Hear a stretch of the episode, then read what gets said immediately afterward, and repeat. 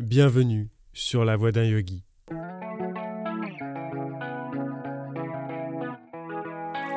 Je m'appelle Benjamin, pratiquant depuis de nombreuses années et professeur de yoga en devenir. Avec ce podcast, je souhaite explorer avec vous cette mystérieuse voie du yoga. Spiritualité, philosophie, histoire et pratique posturale nous attendent sur le chemin. Alors, en route?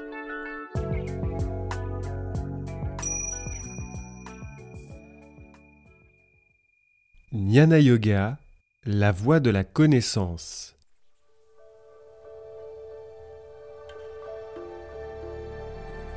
Rien ici-bas ne purifie comme la connaissance. Avec le temps, l'homme accompli en yoga la découvre spontanément en lui-même. L'homme de foi acquiert la connaissance s'il est tendu vers elle, tous ses sens domptés. Une fois en possession de la connaissance, il ne tardera pas à atteindre la paix suprême. Bhagavad Gita, chant 4, versets 38 et 39.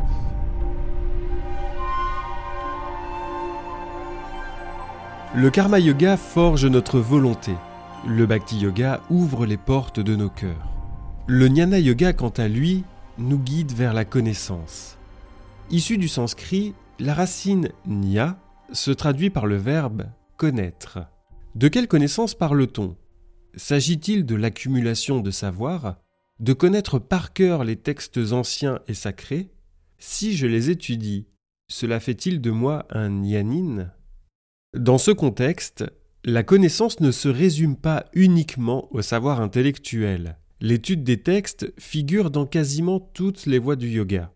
Patanjali l'a d'ailleurs nommé Svadhyaya. C'est une base essentielle pour un pratiquant de yoga.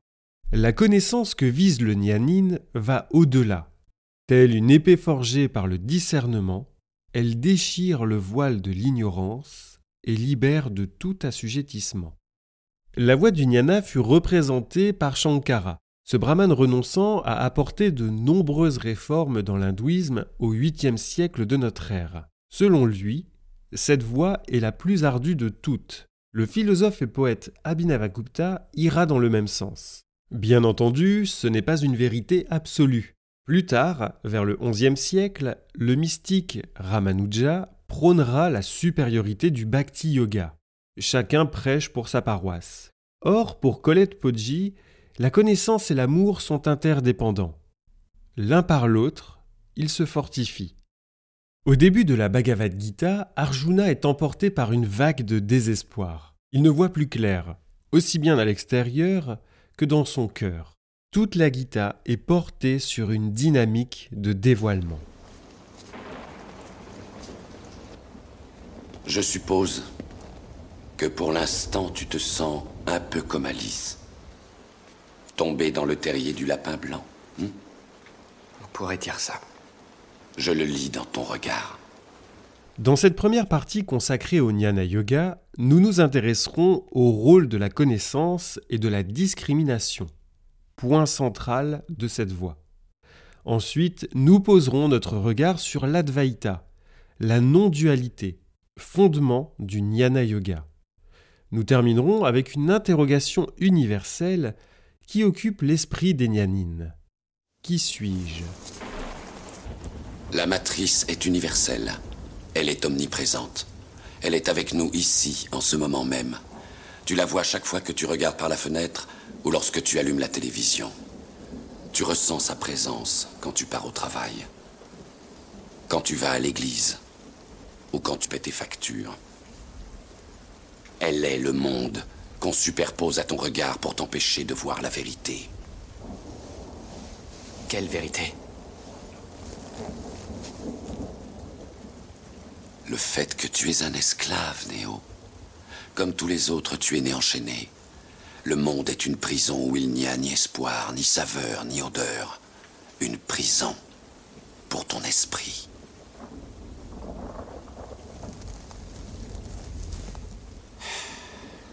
Et il faut que tu saches que malheureusement, si tu veux découvrir ce qu'est la matrice,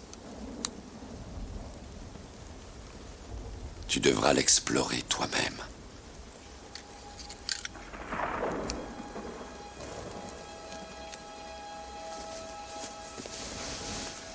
C'est là ta dernière chance.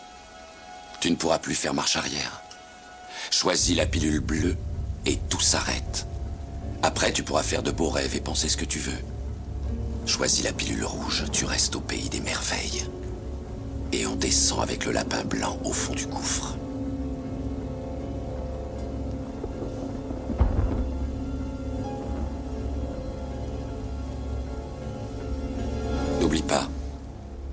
Je ne t'offre que la vérité, rien de plus. Si nous nous appuyons sur les Yoga Sutras de Patanjali, le Jnana Yoga se fonde sur Viveka, le discernement. Viveka s'oppose à Avidya, l'ignorance. Patanjali l'a défini dans son deuxième chapitre. L'ignorance de la réalité, c'est prendre l'impermanent pour le permanent, l'impur le pur, le malheur pour le bonheur, et ce qui n'est pas le soi pour le soi. Je reviendrai plus tard sur cette notion de soi, connue sous le nom d'Atman. Avidya est considérée comme la première étape de la chaîne des causes de souffrance. Seule la connaissance nous en libère. Sur sa route, le Nyanin cherche à éliminer les fausses conceptions du soi afin de révéler sa vraie nature. Intéressons-nous quelques instants à l'ego. Celui-ci est le résultat d'une identification erronée du soi avec ce qui ne l'est pas. Par ce sens de l'ego, on s'identifie à des choses extérieures, comme le corps, les émotions, le mental, les énergies vitales, ou encore des croyances et des idéologies. Le soi, Atman, n'est rien de tout cela. Le jnana yoga est une quête de désidentification quête que l'on retrouve dans les autres voies du yoga? Jnana se réfère à la connaissance de l'Atman identique à l'absolu, le Brahman. Tandis que l'adepte du Bhakti Yoga suit son cœur avec une foi inébranlable, le Nyanin écoute et développe sa raison pour distinguer le réel de ce qui est irréel. Attention, irréel ne signifie pas illusion. Pour affiner cette distinction, le Nyanin s'attardera à développer le sens de la discrimination.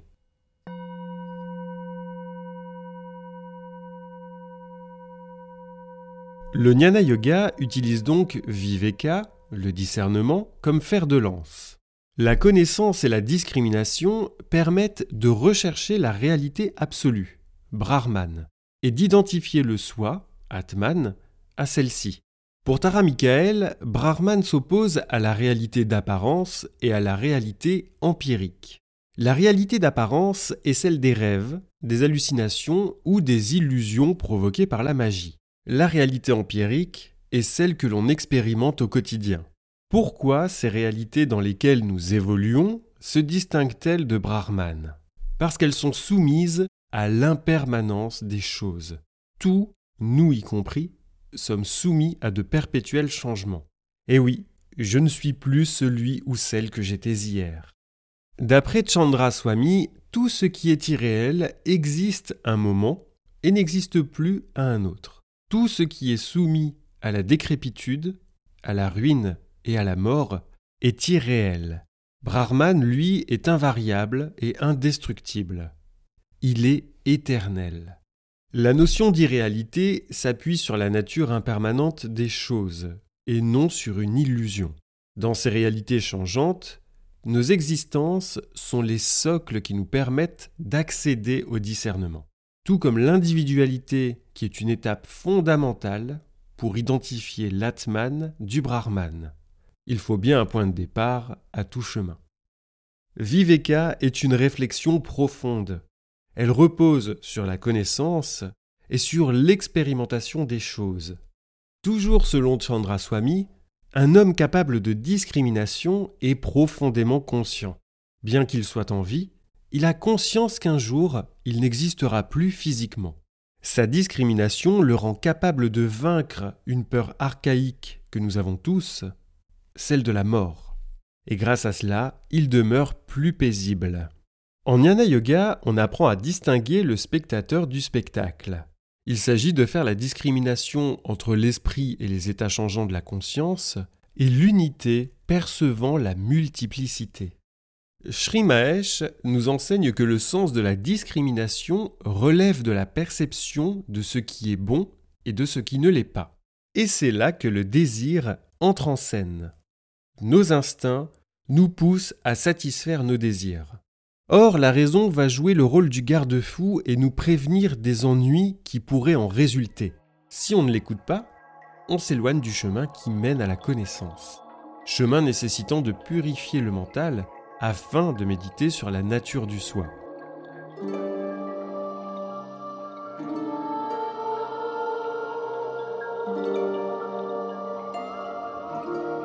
Le Jnana Yoga se fonde sur l'Advaita, la non-dualité. Cette voie est préconisée bien avant la Bhagavad Gita et les Yoga Sutras. Elle remonte à l'Advaita Vedanta, s'inscrivant dans la période des Védas et des Upanishads majeurs. Advaita se traduit généralement par non deux. Selon cette doctrine, il n'existe qu'un seul être infini et éternel, Brahman. Symbolisé par le Om, Brahman est la seule réalité. L'idée centrale de l'Advaita repose sur le fait que Brahman est devenu l'univers en passant par le temps, l'espace et la causalité. Ce trio, espace, temps et causalité, devient alors une vitre à travers laquelle on voit l'absolu. Ce dernier se présente comme un univers, mais ce n'est pas totalement le cas. En Brahman, il n'y a ni espace, ni temps, ni causalité. Comme je le disais, cet enseignement figure dans les Védas mais aussi dans les Upanishads majeurs. L'identité Brahman-Atman en est le fondement même. Avant d'aller plus loin, arrêtons-nous quelques instants sur ces concepts de Brahman et d'Atman. Brahman revêt une grande polysémie. Tout va dépendre du contexte historique et des textes dans lesquels le terme Brahman va s'inscrire. Pour les Upanishads majeurs, il s'agit de l'absolu divin ou le soi universel qui habite en l'homme sous la forme de l'Atman. La Bhagavad Gita le décrit comme un principe transcendant et éternel s'exprimant par la voix de Krishna. Dans le chant 7, verset 7, Krishna nous dit Il n'est rien d'autre qui me soit supérieur. En moi, tout ce monde est enfilé comme un rang de perles sur un fil. Brahman peut avoir l'équivalence de Dieu ou d'Ishvara. C'est le mystère de l'origine, le tissu invisible de la réalité, bien au-delà des dieux. Le terme Atman porte deux valeurs. Une valeur d'intériorité qui se rapproche de l'âme, sans être exactement l'âme, et une valeur de pronom réfléchi traduite par soi-même.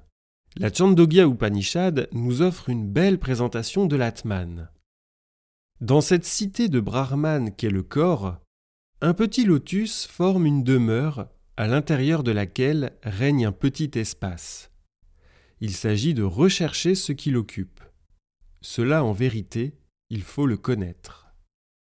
L'expérience de cette non-dualité va s'exprimer à travers plusieurs mantras. L'un des plus populaires étant Tadvam Asi, cela tuer.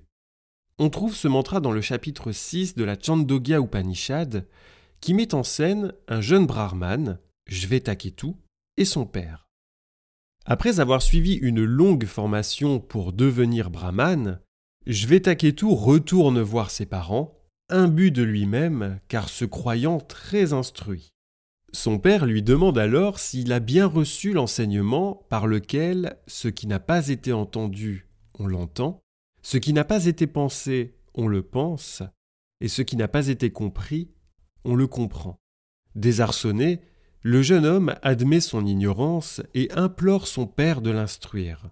S'ensuit plusieurs paraboles employées par le père pour définir l'identité Brahman-Atman. Chacune sera conclue par Cela est vérité, cela est Atman, cela tué, je vais taquer tout. Observons ce mantra, cela tuer. Le pronom personnel tu n'est pas je vais taquer tout. Ce tu s'ouvre à une immensité libératrice exprimait dans le démonstratif cela. Une ouverture au soi délivrée des masques de l'existentiel, pour reprendre les mots disait Ardent Masquelier. Quittons la Chandogya Upanishad pour une autre parabole très populaire en Inde, celle des deux oiseaux sur l'arbre. Et cette fois-ci, je vais vous la raconter.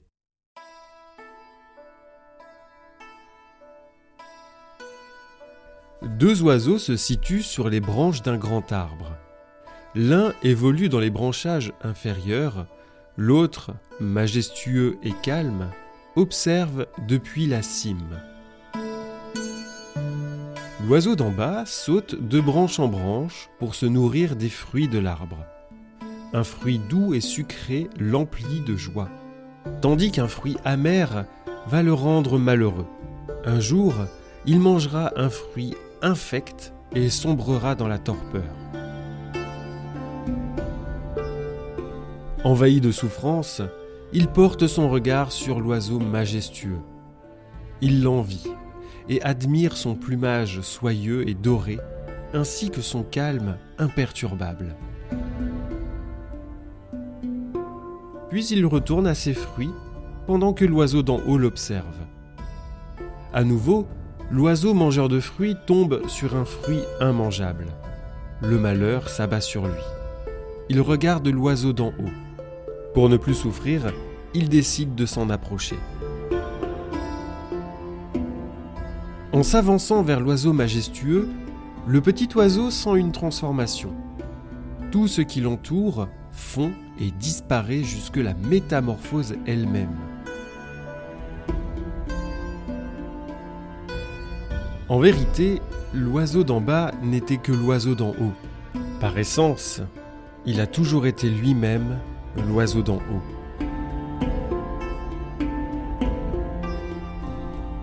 De cette parabole, Vivekananda nous enseigne que le véritable jnana, c'est se séparer de la matière et toute croyance en sa réalité. En effet, la Bhagavad Gita évoque également une dualité qui n'est pas exclue, en s'associant aux penseurs du Samkhya. Le Samkhya fait partie des six grandes écoles philosophiques, ou darshana, de l'Inde. Le Samkhya propose une analyse de la réalité d'où surgissent les concepts du cycle des renaissances, le samsara, et celui de la souffrance. Dans ce système, la matière, prakriti, s'oppose à l'esprit, purusha. D'essence féminine, prakriti est régie par les trois gunas, sattva, rajas et tamas. Purusha, par essence masculine, représente l'être, le macrocosme ou l'esprit divin. Réaliser la présence du Purusha en soi, c'est retourner à l'être et se libérer de la ronde des renaissances. Le yoga de Patanjali est issu du Samkhya. On cherche à isoler le Purusha de la Prakriti, d'où le terme de Kaivalya qu'on traduira par isolement, sensiblement différent de la libération moksha, qui est l'union Brahman-Atman l'unité essentielle de tout ce qui est.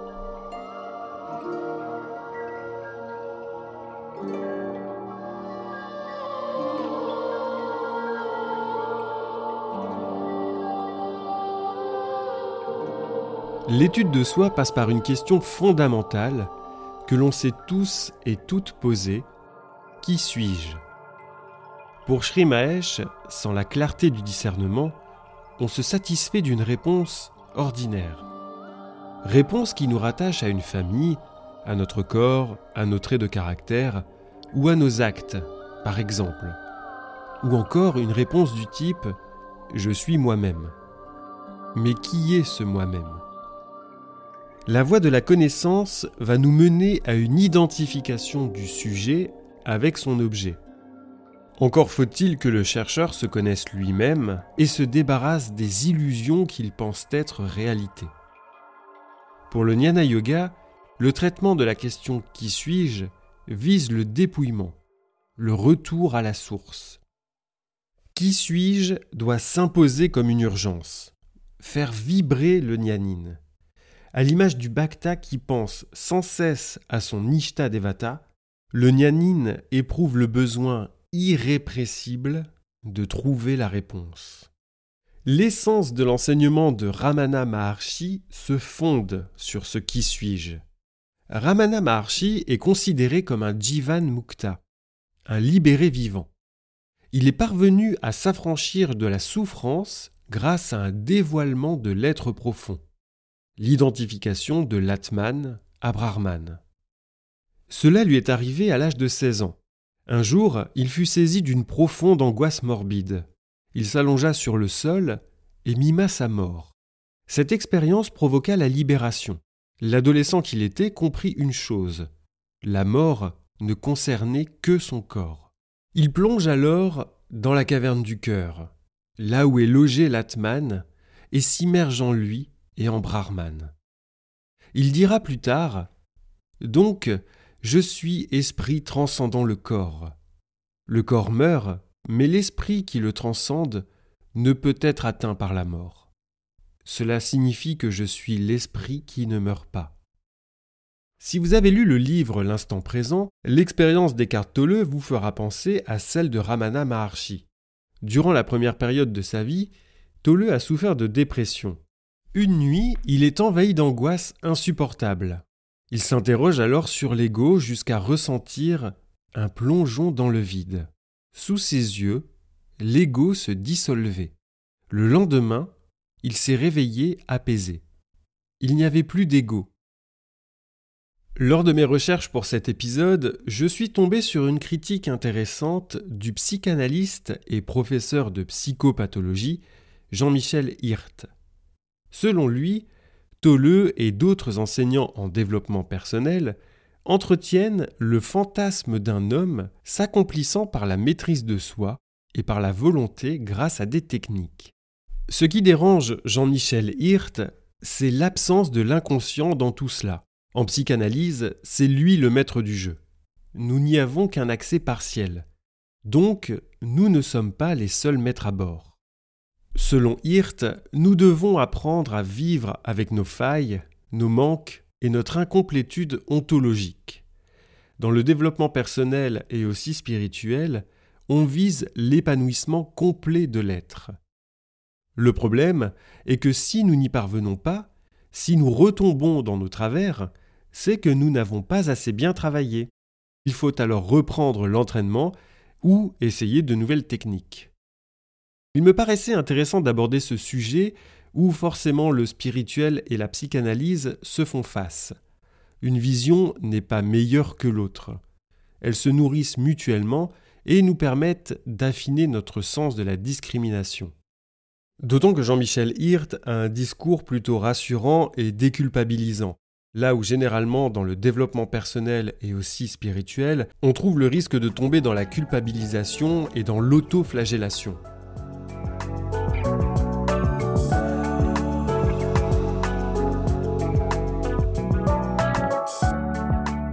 Le jnana yoga est donc une intense pratique méditative et une réflexion approfondie sur le thème de la réalité, du soi et de l'être profond.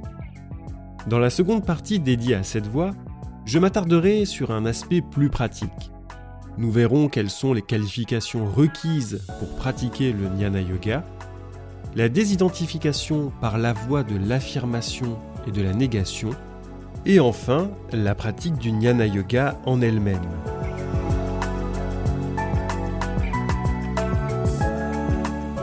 Je vous souhaite de belles pratiques de yoga sur votre tapis, mais aussi dans votre vie quotidienne.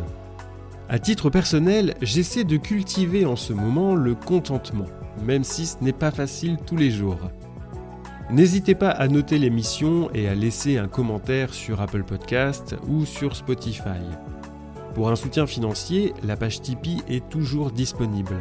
Et pour se parler, ça se passe sur les réseaux et par email. C'est ensemble que nous explorons les voies du yoga.